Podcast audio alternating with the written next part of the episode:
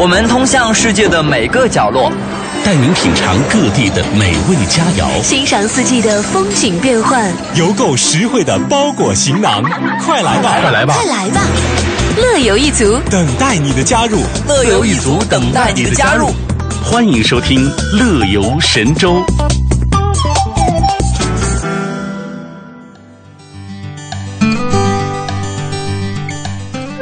突然想啊，为了应景，我们其实可以叫每个单元就是每节课。首先，我们来上第一节课。你你不真的不怕把我们的听众都吓跑吗？我真的不想听课。我们这是美食课啊，嗯，体育课、嗯体活课。呃我其实真的比较喜欢体育课了。再说我们上课的时候还有美女陪着呢，对不对？除了美女，不还有刘洋的吗？我就知道，你看，你看，你看，你看，难得你夸我一句，我都不敢认，然后果然最后你还是你也没认。哎，人生好悲惨，还是吃美食吧。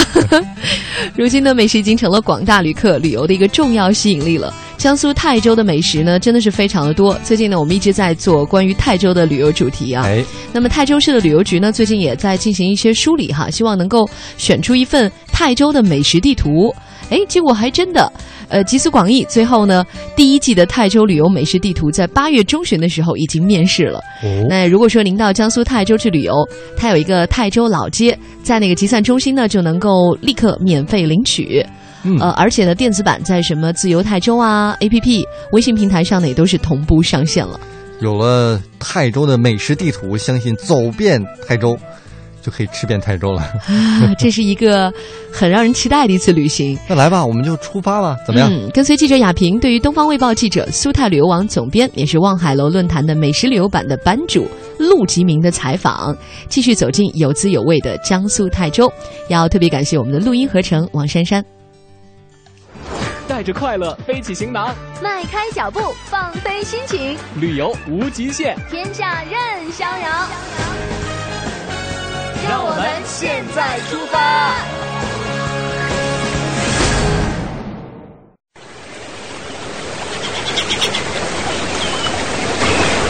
各位听众朋友，大家好，我是记者亚平。听众朋友们，大家好，我是陆吉明。我知道我们其实泰州这边啊，有非常多的这个有故事、有历史这样的这种特色的小吃，对吧？对，接着我再带听众朋友们一起到我们江边，到晋江去体验一下我们的江鲜文化。江西哎，江县文化，嗯。对，在长江边，我们江县文化在全国呢也是比较出名的江鲜美食啊，哎，有这个长江刀鱼，嗯，哎，这个是现在基本上已经很难吃到了啊，呃，因为这个长江这个现在目前已经变成我们重要的一个水道以后，长江的江鲜水产品是越来越稀少，所以它的这种呃市场的价值现在也越越来越高，哎，但是现在每年呢还能看到一点，看到一点这种原汁原味的江鲜，但是我们在当地呢有有些企业。它已经把这个江鲜，像长江的刀鱼啊、丝鱼，都已经在进行人工繁殖成功了。哦哎，对，这个大家都以后都能吃到的。那到了晋江呢，我们晋江有三个特色美食，一个是我们的蟹黄汤包，这个呢是在全国来说是也很出名了。现在在九九年这个中国烹饪协会评比的时候呢，我们晋江的蟹黄汤包。呃，被评为四大名点之一，和上海蓝翔汤包、天津狗不理包子和扬州的五亭汤五亭包子并列为我们全国的四大名点之一。哎，这个是很有特色。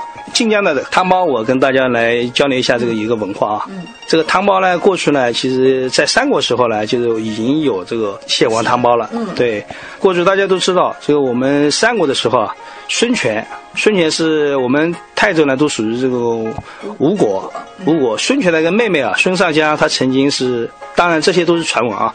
她到我们晋江这边来，哎，她就品尝到这个很美味的这个汤包，所以这个呢，就是汤包跟这个三国的这个孙权的妹妹孙尚香呢，这个呢又有一点呃联系了，哎，所以在我们这个美食里面的很多的这个都有一些它的文化底蕴在里面。说到这个蟹黄汤包啊，就是说，呃，一个是我感觉啊，应该说是皮很薄，然后里面是有一咬是有汤汁的，而且里面是有用的是蟹黄啊。哎，对，这个汤包的制作呢，它是这样的，它基本上呢就是一个是要新鲜的这种蟹肉，从这个大闸蟹，就是我们泰州的这种大闸蟹呢，把它肉从蟹壳里面全部把它剔出来，然后再加上新鲜的熬制的皮汤，然后混合起来，再加上一些其他的一些这个佐料在里面，把它就是灌制成这种汤包。这个汤包呢，不管是从看还是呃闻还是吃，感觉都很好的。所以，但这个这个汤包呢，又里面有很多的文化在里面，也有很多的动作。还要先要第一步是要做什么，第二步做什么，第三步这个呢都有很有讲究的。在台湾啊，大家呢其实也有一个很知名的包子是叫鼎泰丰。那个我们很多的听众朋友啊，台湾的听众朋友，大家在品尝那个鼎泰丰的时候，我们呢要准备姜丝醋，然后就是吃的时候要把它捅破，那个醋呢能够灌在里面一点，然后配着姜丝一起吃，感觉那个味道是比较美。我不知道刚才你讲了说，你说在啊，就是我们的蟹黄小这种汤包的时候，那我们是。怎么样来这个品尝才是比较的算是地道的泰州人？这个可能呢，跟台湾的这种鼎泰丰这个包子应该有异曲同工之妙。我们这个汤包呢，你要是它有这个吃汤包呢，有十二个字诀，叫轻轻提，快快移，这个先开窗后喝汤。哎，有这个叫俗话说，嗯，轻轻移呢就什么呢？就是从蒸笼里面把汤包。你不能太快，因为它里面是全是汤汁哦。哎，你把它搞破了，这个汤包就不叫汤包了。哎，轻轻提，这个是刚才我们介绍轻轻提，快快移呢，就你要赶快放到自己的一个碗碟里面，哎，自己的小碟子里面。这个呢，就是动作要快一点，你不能太慢，慢了以后呢，它可能会破的。然后先开窗，就是在这个汤包上面呢，你要轻轻轻的咬一个小口。哎，你也这个小口也不能大了啊，太大了啊！你咬 咬大了，咬破了以后呢，汤水都漏了以后，你又感觉不到里面的美味了。哎，还有一个就是我们说的就是，哎，喝喝汤。哎，你窗户打开以后呢，你要开始吮吸它里面的汤汁。哎，这个汤汁是很鲜美的。喝完之后再吃包子。哎，对，喝完以后再吃包子。这个里面呢，这个为了更好吃呢。跟台湾的这种鼎泰丰，对鼎泰丰呢，也基本要有点类似的，什么也要加点姜丝，加点醋。哎，当然也有就是不用醋的这些朋友，想吃这种原汁原味的，哎，这个也可以。当然，如果你这个包子吃多了的话呢，我还建议呢，汤包吃多的话，我还建议要喝点醋，因为它是带卵的。那个大闸蟹是个比较凉一点的这种食物，这样子呢就感觉可能更好一点。非常好，这样是吃我们的蟹黄汤包的这样的一个小诀窍啊！今天是由金明来给大家就是分享了一下。那此外的话呢，我们还能去感受我们泰州的其他的一些什么美食呢？哦，泰州目前还有呢，就是其实泰州的美食应该还是很多的，包括我们高岗的一个全羊席，呃，应该也是比较出名的，在我们泰州地区，整个江苏地区呢也很出名的，它能把一只羊。做成整个一桌菜，从凉菜到热菜、汤，哎，到这个主菜，都很美的。哎，可是哈，我们大家都会想到说，说到这个羊肉啊，感觉到是应该在西北那边哈，那个味道会更美啊啊。然后为什么会在我们江苏啊，然后在泰州这边啊会有产羊？因为泰州地区呢，我刚才给大家也介绍了，它是一个水乡水国，它的这个。水产品丰富，它的水草也丰富，而且泰州也是全国的一个产粮产粮大市。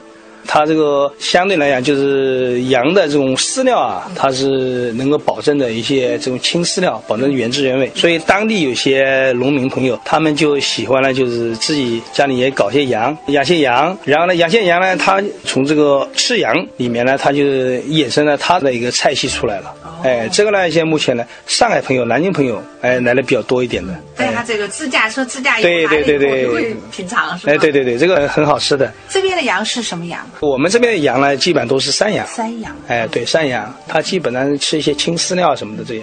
味道也不会，就是有那种膻味。哎，不会，不会，不会，这个不会的。这个厨师他们做出来的这种口味呢，还是基本上已经把这种味道都已经剔除了。哎，很味美的，很味美的。嗯，好，季明，你看啊，我们到泰州这边啊，这个来感受我们的这个自然的风光，然后呢，来品尝这边的特色美食。大家有那么好的这种印象之后呢，在走的时候呢，也是希望说能够带一点点念想走嘛。啊，那泰州这边啊，有没有就是特别能够让大家能够拿得出手的这样一？个伴手礼呀。特色特产呢？这个也可以，这个我们在晋江比较知名的一些地方特产呢。刚才我们说到汤包，现在已解决这个技术问题，这个可以带走的。它是礼盒装。对，礼盒装的，它坐飞机啊，或者是你坐火车什么的出去回去了都可以带的。晋江汤包已经解决这个问题。那我们还有晋江肉脯，在全国呢也很出名，是全国知名的品牌，叫一个么一个双鱼肉脯。然后还有我们晋江的比较知名的一个金波酒。是一种养生补酒，哎，这个也可以的。包括我们泰州梅兰芳，梅兰芳的中国京剧大师梅兰芳的故乡，然后我们当地呢也有一种比较美味的这种芝麻香型的这种梅兰春酒。这个也是很出名的，这个已经在全国也是个文化名酒。哎，它里面有很多故事。我还听说是有三麻嘛。对，三麻，三麻一说到三麻呢，就是我们泰州，就是古城这块有泰州麻油，哎，是小磨麻油，这个很香的。泰州的麻糕，另外还有一个泰州的娱乐工具，可能大家也不知道，泰州是中国麻将之乡。哦，哎，在港麻中间是有麻将的，哎，对对对，这个也是作为我们一个地方特产，已经向全国在推广了。哎，说到这个，我们刚才说泰兴的麻将呢，然后我们在泰州泰兴的当地呢，我们为大家在搜罗一些地方特产啊。呃，大家知道有个知名的黄角烧饼，这个也是个小名点，这个可以跟其全国各地其他一些比较知名的名点都可以媲美的，这个也是很好。的一个馈赠朋友的一个礼物，哎，另外呢，我们泰兴市呢还是中国银杏之乡，银杏呢就是白果，这个呢是呃也是叫白果之王吧，银杏，这个已经开发出很多像银杏的银杏酒啊、银杏茶呀，还有一些那个呃保健品啊等等，这些都已经开发出来了。那我们泰州是水乡水国，然后我们的很多的水产品也可以带走的，像我们兴化的沙沟鱼圆，呃沙沟鱼饼，秦湖的鱼圆。这个都可以带走的，还有我们的麻糕，哎，也很出名的，呃，一个薄薄的那个用芝麻做成的糕，糕点里面镶上核桃，哎，这个小朋友吃了最好的，老年人吃了也比较好一点，这个滋补都滋补那个小吃。还有我们到了我们泰州当地呢，你可还可以品尝到一些像泰州的臭干，油炸臭干，这个呢是闻起来臭，但吃起来是很香很香的。哎，这个很好吃。好，那吉明，那就是啊，在节目最后呢，啊，也代表我们的这个江苏泰州人民啊，然后呢，向我们的海内外的听众朋友呢，啊，邀约一下啊，然后到泰州来啊旅游观光吧。好的，呃，泰州呢是一个历史悠久、人文荟萃的一个文化古城，呃，也是个美丽、休闲宁静的城市。哎，我真诚欢迎我们海内外的朋友啊，呃，到泰州来，来品尝一下我们的水乡特色美食，也体会我们的水城慢生活。城市幸福多的感觉，哎，如果您来江苏泰州旅游的话啊，哎，我很愿意带大家一起感受我们美丽的家乡。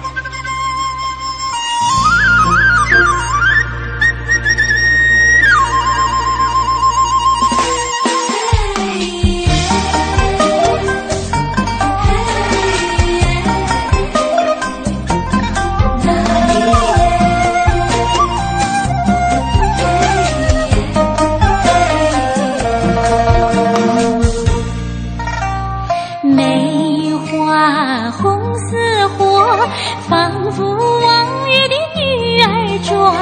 烛影摇呀摇，拂过了几度半桥霜。一别多少年，青砖黛瓦桥上忙。水乡数百里，又见遍地菜花黄。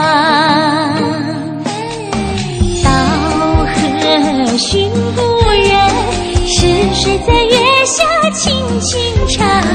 柳絮飘呀飘。风中依稀把评书讲，切切的步履，唯恐惊醒了马氏香。熟悉的乡音又在耳边说沧桑。是那只会唱的牛儿，流连在银杏树旁。我是那只远行的船儿，带着你的灵藕香。游子今宵情一醉，心中的故乡醉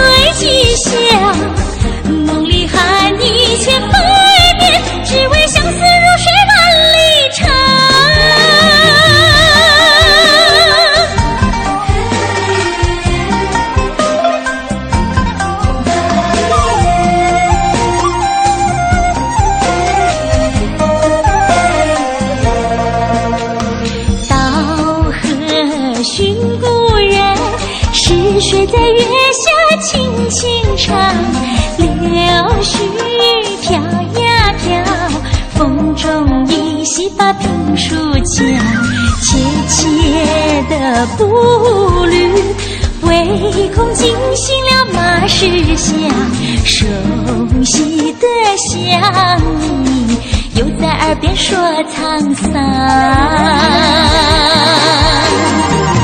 我是那只会唱的牛儿，流连在银杏树旁。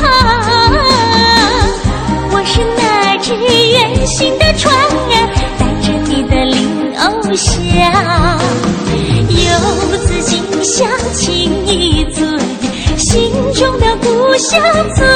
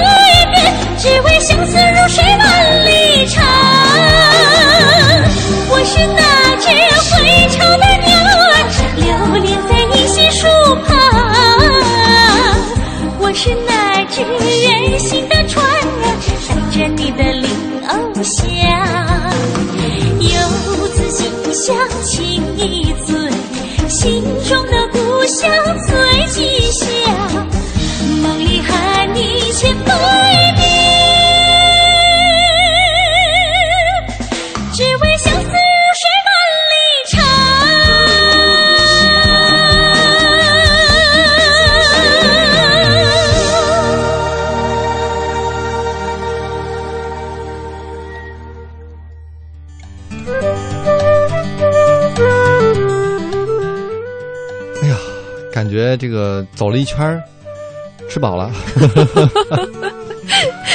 那多可惜啊！你才吃了多少啊？如果你要想去尝小吃、尝美食的话呢，真的应该是一样少吃一点儿，千万不能在一个地方吃的太多，这是经验之谈。或者我觉得特别合适，就是你跟几个特别亲密的朋友，嗯，你们一群人，哎，每一样就买一份儿，然后你们分着吃，哎，这样比较好，就可以吃很多份儿了这。让我想起我们在台中的那个经历了。台中的夜市啊，当时我们有很多台湾的听众来接待我们，他们真的很棒，每个人排一个队，嗯就是因为有好几家比较有名的，他们每个人帮我们去排一个队，然后拿来了之后大家一起分享。那天晚上是我在台湾之行当中最美好的一个夜晚了。对，所以其他没有这样做的听友，你们也要比一比赛一赛了啊！就没这个意思。刚才我们说到了泰州旅游地图啊，这个地图其实它是呃有很多的板块的，然后里面有美食地图、呃环凤城河美食图和老街美食图，它是有三幅啊。这个这三幅里头，其中老街美食图呢是手绘版。有卡通风格，非常的可爱，所以其实它也是一个很好的旅游纪念品，是不是？对，现在好像很多地方，呃，比如说故宫啊、颐和园啊等等这些旅游地方都开始卖手绘地图了，蛮有风格的。泰州市旅游局市场促进处的处长蒋建新也说，希望通过一道道的美食，烘托有滋有味的旅行的主题，彰显泰州的城市魅力和文化积淀，让本地人自豪，外地人羡慕，让老年人怀旧，让年轻人好奇，嗯也让这个有滋有味啊落在旅途当中的每一个细节里。其实我觉得，除了旅游景点以外，很多的学校已经开始打怀旧牌，卖那种校园的手绘地图了，也非常不错。有一些学校它很大，它确实是需要地图的。嗯尤其是在新生入学的时候，一般会给你一张地图，告诉你图书馆在哪里，校医院在哪里。哦，我觉得这个对我来说就很实用那，你不觉得跟一般的地图比，手绘地图就显得很有腔调吗？很有 feel 了，是不是？哎，所以我们今天不如来到我们的互动平台，看一看大家啊，对于我们今天的话题有什么哪样的各种各样的讨论。嗯我们今天的话题就是啊，你的母校哪一点最吸引你？嗯，我们看到呢，一些朋友也在通过呃留言板在跟我们互动。风之痕，他说我遇到的小学老师哈，是让他觉得对母校最打动的那个点。有些很会教书，有些很有爱心。记得小四的时候，我被大雨淋湿，然后老师当下就去福利社买了一套运动装给我换。哦，这时候想起都快泪奔了。我也泪奔了，真的好感动。其为实泪奔为什么我没遇到？其实我发现很多你关于学校的记忆，有一半儿都是来自于你切身体会的老师，嗯，对不对？而我还觉得特别有意思，就是小时候啊，我们写作文，有一个特别经典的假作文，就是我的老师，对，百分之百，我估计所有的学生都写过这个题目。然后，有的老师就跟我们说：“你们啊，有的编你都不会编，你十个里面有九个都写。我的老师非常的爱工作，经常我们批改作业对，到深夜，谁看着？点燃蜡烛。小学的时候写作文真的是没有什么想象力的哈，嗯我就记得我们当时有一个老师曾经批过我们的作文，说嗯你们写的都是格式化的，就是可能也跟语文教学有一段时间呢，买了一本作文参考书，都是背的范文是吧？嗯，然后最后写的真的那那都不是那谁的老师也不知道。所以有一次我还真是记得，我有个同学在讲台上念范文，嗯我听了听，嗯，这怎么跟我那本书上写的一样？我们俩老师是一个老师，这抄的。哎，除了老师以外啊，有的时候一个学校的理念、口号也会吸引一个人，对不对？比如你比如说我们学校母校中国传媒大学，嗯，它的口号叫做“海底捞大学为什么这么说？”。就跟大家解释一下，海底捞是大陆现在一个特别火的一个火锅店。火锅店，它以服务周到为著称。嗯，所以我们学校母校呢也是以服务周到啊 著称。比如说，我们学校也是那种女生多、男生少的学校，嗯，所以现在他把原来男女比例一比一的厕所改成了一比二，他把很多男厕所都改成了女厕所，哦，这个我觉得真的挺贴心的啊。而且所有的宿舍哦都有空调，嗯这在大这个陆其实还确实是蛮难见的。我觉得这一点足以吸引很多人报你们学校。而且比如 说有一个草坪，有的地方走的人多了，就出来一条路嘛。学校不会怪学生，他就觉得哦，那这一定是这条路是更需要的，索性就把这一条路会拿上石头，把它真真正正的草坪中间铺出一条路出来。哎呀，太有爱了。而且有两个校区走的人多，觉得不安全，学生一呼吁，好，咔，一个立交桥就建起来了，啊，真多么棒！人性化。所以我记得好像很多年前，我听到中国传媒大学在招新的时候，也有一段话，好像也在网上被流传的。嗯，就是说你们学校多么有福利，大致就是你说的这些。我当时就记住了空调这一个点，对，真的是很难得。夏天你知道多么的可贵呀、尤其是在北京哦，我相信台湾的朋友也有感受。但是北京呢，这两年在夏天的时候和台湾也不遑多让，呃 对啊，真的也很湿、很潮热。然后晚上如果不开空调，真的睡觉很难入睡。哎，没错，所以这个还真是巧了，二十号就是我的母校六十周年，在这儿呢，啊，你也收到邀请了。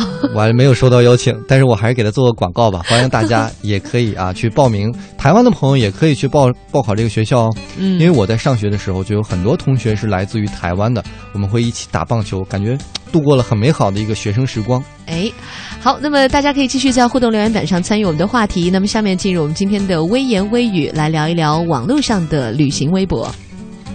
微言微语三句半，你一句来，我一句，还剩一句呢，谁爱说谁说呗。欧了。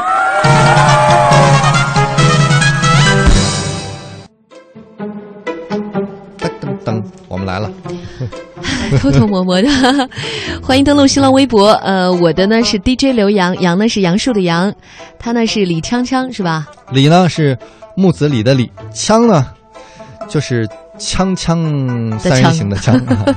有个词儿好像叫做闽南话叫“锵锵好料锵锵滚”，形容做菜的声音的。好像是说是凤凰的叫声，是吗？对，凤凰的叫声也是锵锵。哦，凤凰一这没见过起在天上飞的时候，它叫声叫做锵哟，这。都见过。那 是你刚那个生日喂鸡的那个声音，那是家禽。我们来看一下新浪微博嗯刚风看世界，他说到了湖南的郴州啊，说这个小东江之美，那真的是美在雾气。这个雾呢，是因为江而生，因水而柔，因山而飘。哎呦，说的真好。嗯而且它因风而南，因水而扬，因船而动，就是这个雾气呢，是动出了万种风情的。远山近舍，云霞红晕，山和水，船和影，现实和梦幻，裁剪出了一片如诗如画的天地。哎呦，这个刚风看世界，他是一个诗人吧？诗人啊，下雨天去的。下雨天不打伞，你是个诗人呐、其实你不用下雨天去，你只要在江边走一走，也能变成诗人，因为它是有雾的嘛。哎因为有江水，就是有那种雾的笼罩，嗯非常美的景象。我们再看啊，笑浅笑盈盈中，他就点评说呀，去什么样的地方旅行呢？向往繁华的光怪陆离，喜欢撒野的沙滩飞奔，浪漫多情的西湖漫步，都不如我在小东江的停留。呵，这对比的，知道你得罪了多少人吗？他说这儿啊，时光清浅，简单如一，清静无物，貌如仙子。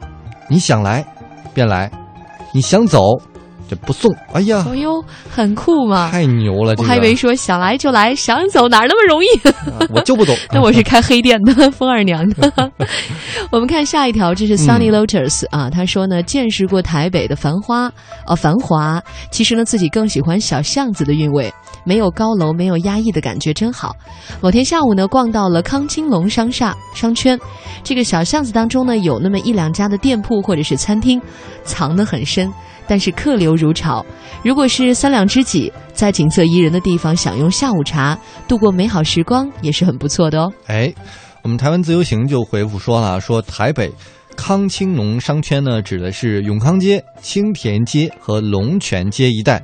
许多耳熟能详的美食店与文艺的小店都聚集在这附近，还有一些名人的故居，如青田七六等，也静静地坐在小巷中。安静的午后，沿着巷口慢慢地走，然后逛一逛自己喜欢的小店，喝一杯悠闲的下午茶，体验一下台北的慢生活，增添别样的旅行意义。哎，我突然发现，在台北这样。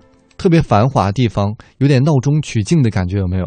嗯，其实台湾我觉得整体都是这样的，它的城市也不是特别的密集的那种城市，可能在一个高楼大厦的转角，突然之间就会出现文艺的小店，而且它有很多绿色的东西，所以有很多平房。那我觉得其实这个是一个很有 feel 的城市，值得我们去去细细的去品味这个有故事的城市。相信在这儿发生的故事都非常细腻。我们一起来听。一首好听的歌曲，来自于林俊杰的《故事细腻》。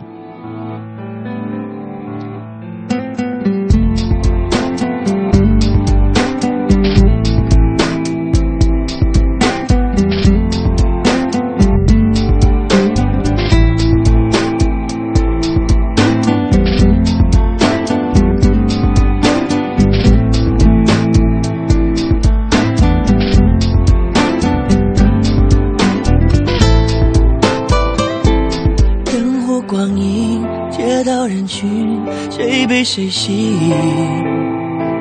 窗台风铃，我在咖啡厅为你弹琴。这种街灯，这种气氛，这种人生，这样一座山城。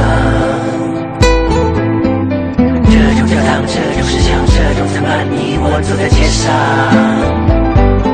Girl, we were once a romantic mystery of your touch，向日葵里的秘密，相爱原来是种默契。故事细腻，romantic mystery，神秘，抽象是一种情绪，油画鲜艳了所有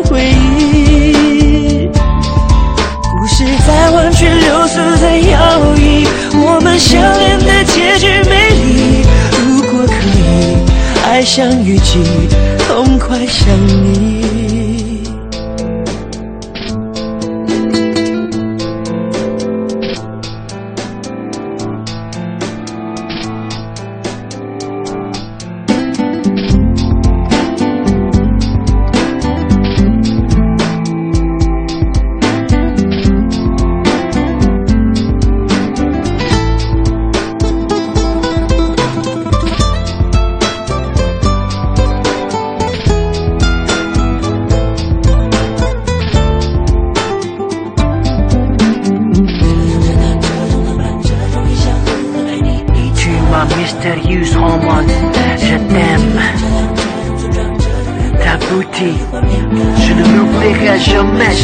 结局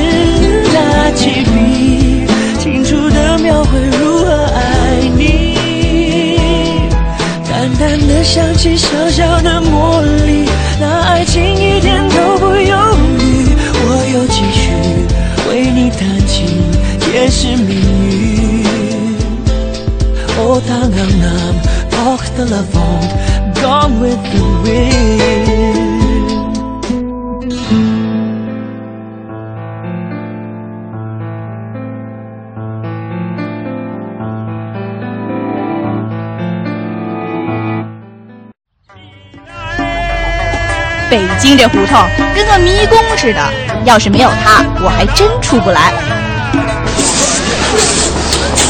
这台湾牛肉面还真不赖呢。能找到这家老字号，全靠它了。想当年呢，我在非洲探险，被一群食人族部落追杀，还真是多亏有了它，我才能化险为夷。他是谁呀？他是谁呀？他谁呀？他是谁呀？他就是乐游攻略，旅游达人的独家秘籍，搜罗广泛的旅游路线，乐游攻略，畅享随行。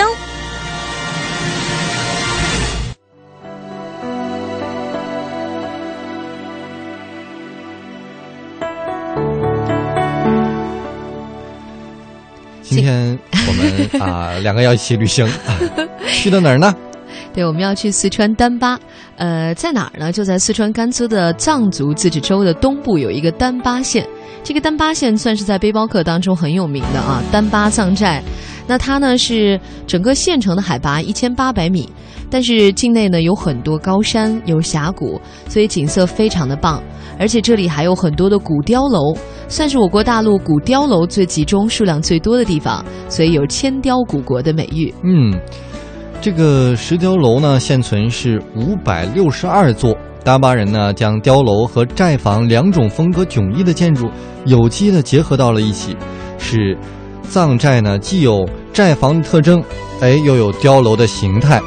那么丹巴藏寨呢，是嘉绒山寨中最具特色的，其中又以甲居、还有聂虾、梭坡、格会扎乡的藏寨是最为的著名。因为这里啊，景色犹如田园牧歌般的童话世界，因此呢，也享有“童话世界”的美称。嗯，加绒藏族它是藏族的一个分支，它主要就是生活在这个丹巴县。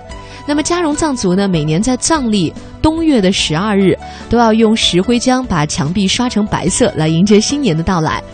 丹巴的餐饮呢和成都的有些相似之外呢，当地有很多特色的美食的，比如说酥油糍粑、纯天然的牛羊肉。还有高山苹果、梨子和核桃等等。嗯，那么有着荣登中国最美六大乡村古镇排行榜啊榜首的甲居藏寨呢，是民俗游的非常好的一个去地。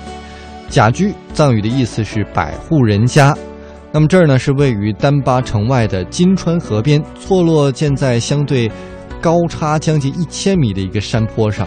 哇，这离远看得多美啊！嗯，而且它从河谷到山脊都是有分布的，就是很像是一座空中楼阁哈。哎，那有人说，如果说九寨沟是童话仙境的话，那么甲居藏寨就是童话世界的城堡了。嗯，那么每个月的初一或者十五的时候啊，这里家家户户都会喂桑啊，喂桑呢，指的就是先点燃这个松柏枝，然后呢加青稞等，之后就会飘出一种特有的。香味儿的白烟，因此呢，这个此时寨子里面会升起萦绕的桑烟，整个寨子就仿佛啊是飘到了空中。哇，好美啊！是不是有画面感？是的，就像是一个天然盆景一样，所以是一个休闲度假的一个好去处。哎，没错。那么既然说到藏寨了，我们就用音乐带你去远行吧。这是一首多情的哈达。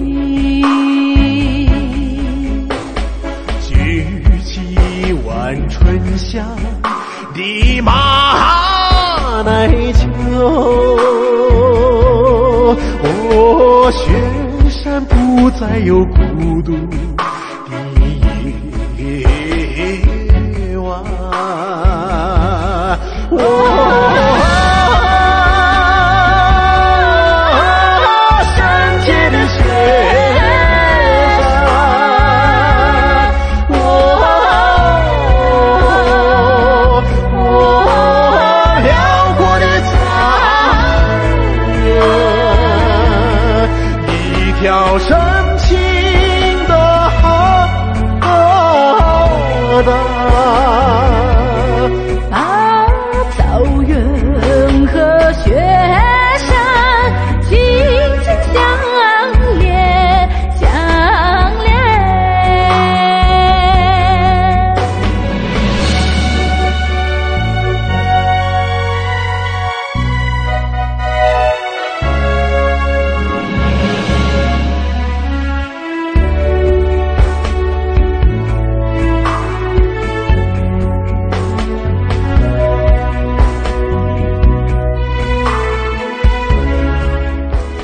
是很美的一个藏寨。那到秋天的时候呢，大家可以利用一个假期，然后去看一看，就是在四川甘孜的藏族自治州。那么接下来呢，我们来说点跟吃的有关的。嗯今天节目一开始不是聊到有关于鲜肉和腊肉的问题吗？哎，没错，来形容比较年轻和一般年轻的 几位呃人士。那我们今天来说说，其实腊肉是一个对你的一个褒奖，因为有滋有味是吧？对你你知道桑，这 对男人来说，我觉得这是一些好的形容词，对不对？好吧好吧。如果你要对女人来说，你你这个很饱经沧桑，这好像听起来不是什么夸奖的词语。所以我们现在就要带领大家去一个爱吃腊肉的地方，对不对？对，那就是四川的峨眉。就喜欢腊肉，不喜欢小鲜肉。峨眉武功是很了得的，对吧？但峨眉菜呢也是非同一般的，而且深受佛道儒家文化的影响。所以今天我们最后一个板块《舌尖上的旅行》呢，就说一说峨眉派的美味都有什么。哎，既然说到腊肉，咱就先说腊肉。这个峨眉山的老腊肉啊，是以优质的猪入后臀制作的啊。想象一下是什么部位？先腌制，再烟熏，然后再自然风干、瞧风干。岁月啊岁月的痕迹使这块腊肉啊，这个皮肤成为褐色。哦，这是重点，肉质呢是肥而不腻，香味扑鼻。香味扑鼻，这是重点。就吃完之后还回味无穷，嗯而且还很有营养，而且呢还不怕放，怕什么时候想吃了直接拿出来吃就可以了。这就是所谓好男人，不就是这样的吗？对吧？对，异曲同工啊。我们再说一说那个好吃的，还有一种啊，这个叫叶尔巴冻巴，就像那个糍粑的那个粑啊，它是那一种冻巴呢，是呃大米打成那个粉糊状之后呢，在冬天的时候低温发酵，它一定要比较冷的时候，然后再和上猪油块儿、肉丁和白糖，讲究的还撒点黑芝麻。再用山里面特有的植物叶子来包好蒸熟，这个很不一样哦，所以就会带着植物的清香，哇，口感非常的松软，有点像吃米糕的那种感觉。但是因为又里头多了油和肉丁，所以很有味道。哎，还有一道呢是峨眉山的卤鸭，这已经有两百多年的历史了。这个卤鸭的色彩呢是非常的红润，肉嫩味鲜，香气诱人，微微呢有火熏的这个感觉。食用后呢会满嘴留香，是一个非常好的下酒菜肴。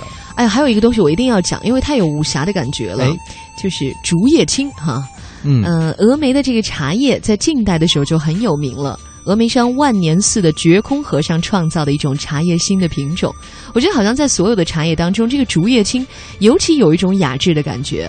你这还有雅致，我跟你说更有了。峨眉天马，你知道古时候叫做什么？叫什么？叫定风草。哎呦，哎呀，这个我在玩 RPG《仙剑奇侠传》里面的时候 用过。它这个是峨眉山的一个名贵药材之一，平时呢是平肝息风啊药类中的珍品啊。哎，这个真的打游戏的时候吃一颗定风草就能加好补几颗血。这个这个 江湖啊，是这个什么？居家旅行，江湖行走江湖是必备良药。所以如果说去峨眉吃完了，还可以再带一点很好的一些嗯特产回来。没错，这就是我们今天为大家介绍的《舌尖上的旅行之峨眉派》。哎，所以我们今天的旅行呢，也不知不觉就到了峨眉，就基本上告一段落了哈。嗯，想在那儿留着不送。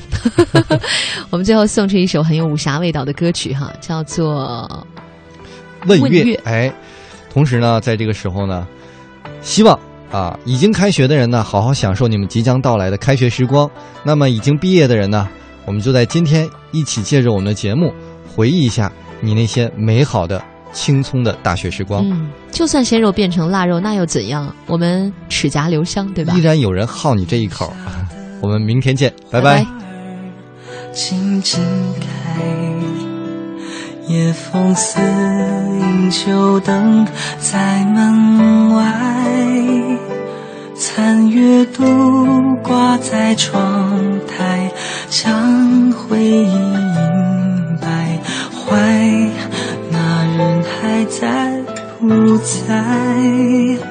繁华的尘埃落下来。喧嚣散去，忘记了悲哀，用一生缘分等待，当命运安排，还有几时的